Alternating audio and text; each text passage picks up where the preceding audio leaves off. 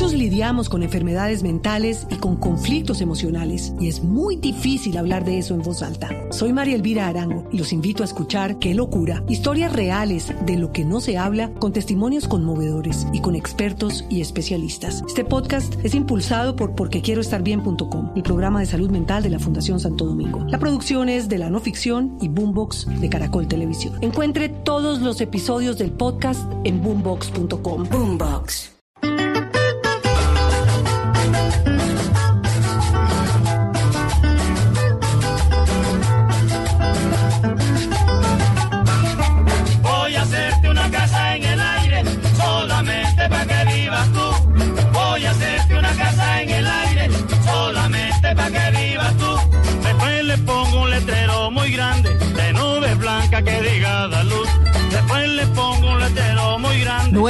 36, estos vallenatos con guitarrita me encantan.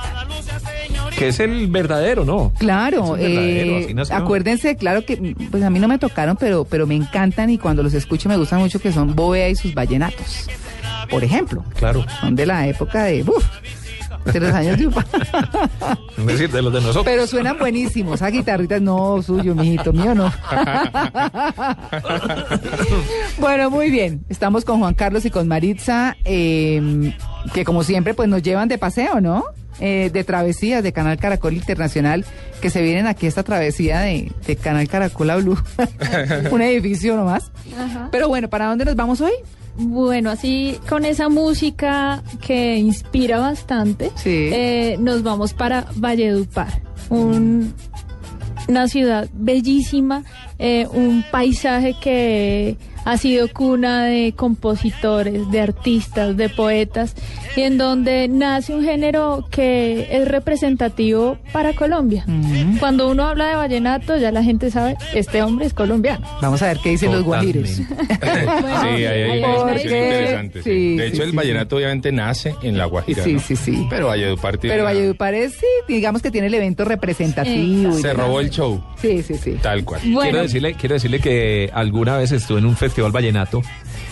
eh, quería conocer Y no solo el festival, sino no, no solo el festival, sino quería conocer la ciudad y me llevé una sorpresa muy grata. Sí. Porque uno cuando piensa en los, en, en- en los pueblos, en las ciudades de la costa, se imagina los pueblos con calles polvorientas, Sí. ¿cierto? Los, Como los- por donde uno los pasaba para ir a la costa. García Marquianos. Sí, sí, sí. Y me encuentro con, seme- sí, macondianos, y me encuentro Sí. con semejante ciudad limpia, organizada, bonita, agradable, buen aeropuerto, buenas instalaciones, ni hablar de la gente queridísima, ¿cierto? Pero, Muchísimo. pero una ciudad muy linda, muy bonita, de verdad que me, me sorprendió. Sí, yo creo que eso le pasa a muchas personas cuando viajan por primera vez a Valledupar y se sorprenden porque se encuentran con una ciudad organizada, Sí. una ciudad en donde encuentran que sus habitantes tienen muy arraigada su, su cultura y en donde desde niños aprenden a tocar cualquier instrumento que tenga que ver con el género vallenato.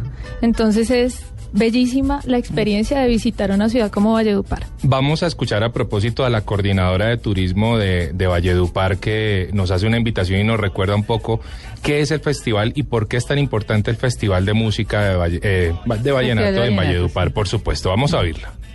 Encantados pues de que estén acá en nuestra hermosa ciudad. Aquí como, como vemos todos estamos en la Plaza Alfonso López, que es como un ícono a nivel mundial porque aquí fue donde se realizó por primera vez el Festival de la Leyenda Vallenata.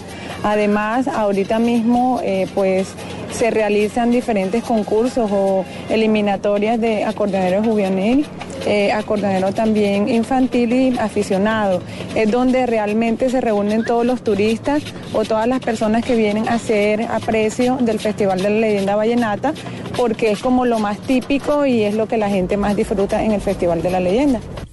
Muy bien, para llegar a Valledupar es muy sencillo, podemos tomar un avión desde Bogotá, el tiquete está aproximadamente en 200 mil pesos trayecto. Ah, no es. Ah, Por trayecto. Trayecto, sí. Hmm. Llegamos al aeropuerto Alfonso López sé. Pumarejo. Sí, es un poquito costoso. Sí. Sí, ¿Sí? Pues, Sí. pero 400, claro. 400 Sí. mil pesos. Sí, 400 mil pesos. Conejo, vas a Miami. ¿Sí? cuando Claro. hay buenas promociones, Claro. sí. Claro. Ustedes pueden encontrar hoteles cinco estrellas en Valledupar desde 200 mil pesos la noche por pareja. Hoteles muy bonitos, cómodos, en donde además van a encontrar una gran cantidad de paquetes turísticos para que puedan recorrer la ciudad y algunos corregimientos cercanos. Dentro de los atractivos turísticos para destacar son la plaza de la que hablaba la coordinadora de turismo, en donde se han realizado más de 36 festivales vallenatos. Es una plaza bellísima, grande, en donde además se encuentran árboles centenarios.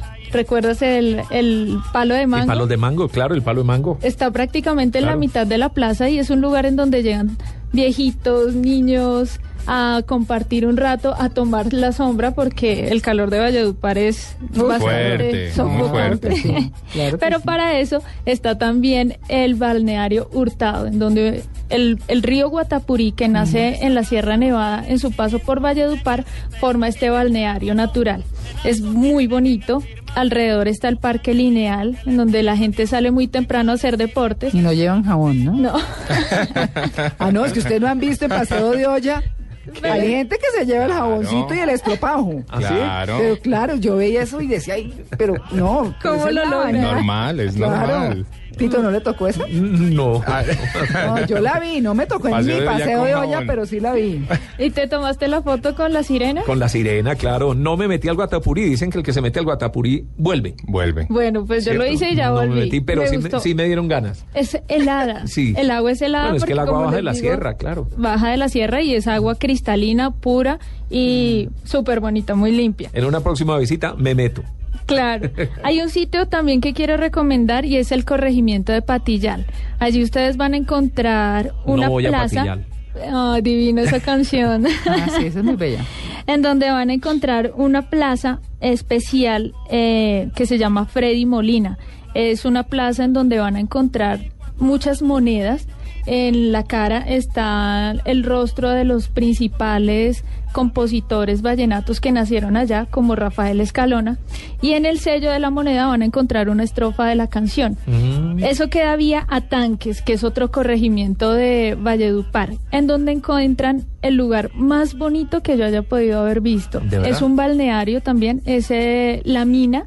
¿Sobre el mismo Guatapurí? No, Oh, ya es el río Vadillo. El río Vadillo, claro. El río pues, Vadillo, Claudia de Eso, Colombia. Eso. Claudia de Colombia. que también ha sido un lugar inspirador para cantantes, para compositores, para poetas, en donde encuentran unas piedras blancas grandísimas que han sido talladas por el paso del agua y en donde encuentran pozos y piscinas naturales donde uno se puede lanzar y después sale uno a comer algo de la gastronomía típica. ¿Y son cuidados estos ríos? Sí, ¿Sí? Sí, sí, increíblemente son cuidados, muy bien conservados y la gente ya lo tiene muy bien referenciado y saben que pueden vivir de eso, que el turismo en Valledupar es una excelente opción. Ah, Pues ese es, eh, María Clara y Tito, eh, una forma de, de vivir Valledupar y, y esta zona, pero también vamos a ver otra forma de vivir el destino.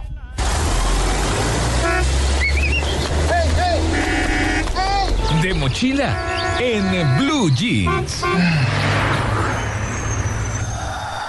Bueno, pues nuestra forma mochilera de vivir el destino es con una invitación muy especial. Sí, porque ya nos habló pasajes 400 más hotel 5 estrellas, ya estamos fregados. Ya Pero estamos esta vez vamos a partir en esta mochila de Valledupar hacia Nabucimaque. Uy. Por eso esas raíces indígenas que estamos escuchando de fondo, que son tan inspiradoras, porque Nabucimaque es uno de los destinos mochileros más importantes, más interesantes que tenemos en Colombia. Primera vez que oigo hablar de Nabucima. Nabucimaque es, Nabucimaque. es un lugar espectacular que se encuentra a cuatro horas aproximadamente de Valledupar. Se toma un taxi que debe ser preferiblemente compartido desde Valledupar hasta el eh, municipio de Pueblo Bello, que se encuentra a dos horas, y de allí se toma una 4x4, no hay ninguna otra forma de subir hasta Nabucimaque, otra hora y media, dos horas y media, depende de un poquito cómo haya estado el clima el día anterior, eh, hasta llegar a Nabucimaque. Estos dos trayectos le van a costar a uno 14 mil pesos por persona, entre los dos trayectos. Es uno de los más bellos paraísos naturales que tenemos en Colombia, enclavado en la vertiente suroccidental de la Sierra Nevada de Santa Marta. Este es un destino mochilero si ellos lo permiten, porque uno llega a Nabusimaque, que es un pueblo indígena de los arhuacos, y hay que tener en cuenta que una cosa es los arhuacos y otra cosa es los arahuacos. ¿m? Uno tiende a decir arahuaco y realmente los arahuacos son, eh, es un nombre genérico dado a pueblos indígenas que se asentaron en las Antillas. Los arhuacos son nuestra comunidad indígena de Nabusimaque. ¿m? Son 60 casitas muy bien dispuestas, eh, en barro, con eh, techos de paja, pero ellos deciden quién entra y quién no entra. Perdón, ¿las casitas son donde viven ellos? Es correcto. Sí. Ah. Es un poblado de 60 casas en donde vive esta comunidad indígena que es espectacular, que es bellísima, todos con sus trajes típicos, con su comida, con su dialecto, chipcha, y es espectacular, pero ellos deciden quién entra. O sea, tú puedes perder el viaje. De hecho, le ha pasado a muchísima gente. Después de cuatro horas y media de recorrido, llegas, te miran, porque eso es como en un bar de la 93. te miran. Ah, ¿sí? es tal cual. O sea, no es que te pregunten. Eso es con casting y todo. No, eso es con casting. No es que te pregunten, no, te miran y dices, y dicen, entras. ¿Y cuál es no el entras. secreto? ¿Se sabe? Pues mira, yo, yo pienso que uno de los secretos es no mostrar mucho eh, opulencia Mm. Y quizá guardar un poquitito las cámaras. Las cámaras a ellos le- los tocan mucho, los afecta mucho. ¿eh? Ellos no les gusta ser fotografiados, hay que pedir permisos especiales para hacer, para hacer fotografía inclusive de ellos o para hacer cámaras, eh, por lo que puede ser uno de los secretos. Sin duda que una vez han logrado entrar a Nabusima, que pues las caminatas, hablar con los indígenas, eh, escuchar sus historias. La comida, la comida típica de los arhuacos es la iguana. Ah. ¿La han probado alguna vez? Yo las he visto espichadas en la carretera. bueno, esas despichadas a veces las coge algún restaurante para, para Ah, su, sí. para su plato. O el, o el tacaño amigo suyo que nos contó hoy. el de la P, sí, por eso. Pero ellos tienen, los arhuacos tienen allí en, en- en el pueblo, en Nausima, que es su crianza de iguanas, ¿m? Eh, que deben ser... El secreto de la preparación de la iguana está en la muerte de la iguana. Está en que debe, eh, al matarla, no se le debe generar estrés. O sea, ella no se debe dar cuenta que murió. Le ponen un para que no, le ponen un vallenato. Para que no suelte unas toxinas que son los, las que endurecen la carne y la hacen rancia, la hacen fea. La iguana debe morir plácidamente si se quiere, ¿no? ¿Y si, cómo si- es? si vale eso. No, no, le dice, mira un iguana. Mira una iguana. un pum. a la cabeza. Y realmente es, es tal cual así, se descabeza y luego ya se hace una preparación especial. Eh, a la llegada debemos visitar al corregidor, que es el que nos da el permiso para entrar. Y como les decía, las caminatas son espectaculares. Gran parte de la cultura arhuaca ha sido tomada de sus hermanos mayores, los cogis, que tienen como misión proteger la madre tierra. Y obviamente esa es un poco la espiritualidad que ellos tratan de involucrarnos a nosotros como ecoturistas. Esta es una forma de turismo que se llama turismo del pensamiento, en donde no es que se vaya a hacer algo específico, sino a vivir el destino y la totalmente. cultura. Y etnoturismo Y etnoturismo. ¿Dónde supuesto. duerme uno? ¿En las casitas esas? Hay unas cabañas dispuestas para, para los eh, turistas que se puedan hospedar, que se quieran hospedar, a los que ellos den permiso de hospedarse. Y también uno puede llevar su camping para en una zona especial eh, hacer el camping. Y esto cuesta entre 12 y 15 mil pesos, ya sea en camping o en una cabaña. Y cuando está en la cabaña duerme en la cama, en el piso, ¿dónde duerme En uno? hamaca. En, en hamaca, En esteras. en esteras, más que hamaca, en esteras, correcto. Y duro. Sí, Mosquitos. no es cómodo. Mosquitos, jején. Sí, Sí, bastante. sí, mucho. Y frío. O sea, Ah, en es la frío. noche es frío y en la madrugada. En- al mediodía sí el calor es ¿Y el impresionante. paisaje que ve uno? Ay, es espectacular la sierra, la sierra La nevada. la Sierra Nevada. Todo el tiempo es- hay durante las ríos, caminatas. hay...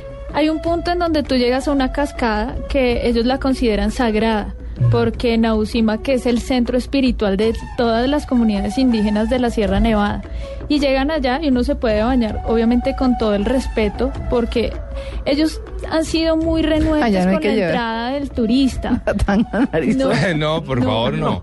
De De, hecho- les ofende, les Sí. Pues ofende. claro, no. Porque hay, hay muchos extranjeros no que se ven- desubicado con la- con la- y sobre todo los extranjeros que llegan como. "Wow, aquí puedo hacer lo que quiero se desnudan y se meten a la ¿Y a la cositas. Claro. Claro. Sí. Y que les dan rejo, porque eso sin idea. El castigo es ya, se fueron de Nausima, que así de sencillo. De todas Es, maneras, es a donde llegan más los extranjeros. además. por supuesto, un Claro. destino para extranjeros que quieren vivir la experiencia. De todas maneras, escuchemos a uno de los, de los indígenas sus recomendaciones cuando lleguemos a Nausima. No la tan gatito. Nosotros somos hijos de la tierra y la tierra manda hacia nosotros. Muchos que vienen de afuera y nos preguntan, bueno, ¿qué piensan ustedes sobre, sobre el calentamiento global? Que pensamos que los culpables somos nosotros mismos. No conservamos, no cuidamos.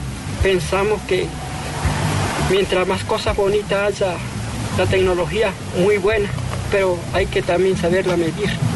No es que nosotros vayamos en contra de la tecnología, todo es bueno, porque todo ahí es bueno conocerlo, pero también que tenga su- sus normas. Eso es lo que pensamos nosotros como arhuacos. Bueno, pues este era nuestro destino mochilero, eh, Nausima, que espero que les haya gustado, que No, se hayan divino. antojado de visitarlo. ¿Se Divino, fuman divino. alguna cosita por ahí? Alguna, pero no ellos. lo- Ah, ellos, No, ellos mascan coca. Ellos Todo el tiempo, llevan sí. todo el tiempo Claro, su el mambe. con- El, ajá, mambean. Claro, Mambean todo el Claro. tiempo. Sí, pero como es la marihuana de la sierra, entonces me imagino que será para Esa no es la de los su hippies. prima. No. esa, esa es la que llevaban los extranjeros, ¿no? La Sí. que lleva el mochilero. Pero no, no, realmente no se ve mucho de eso por allí. Bueno, ya saben, Valledupar y Nausímaque, en la Sierra Nevada. ¿No es cierto? Esos son nuestros destinos de hoy. 9 y 51. Muchas gracias a Juan Carlos y Maritza. Gracias a ustedes y esperamos que pasen un feliz resto de día. Muy bien. 9 y 51.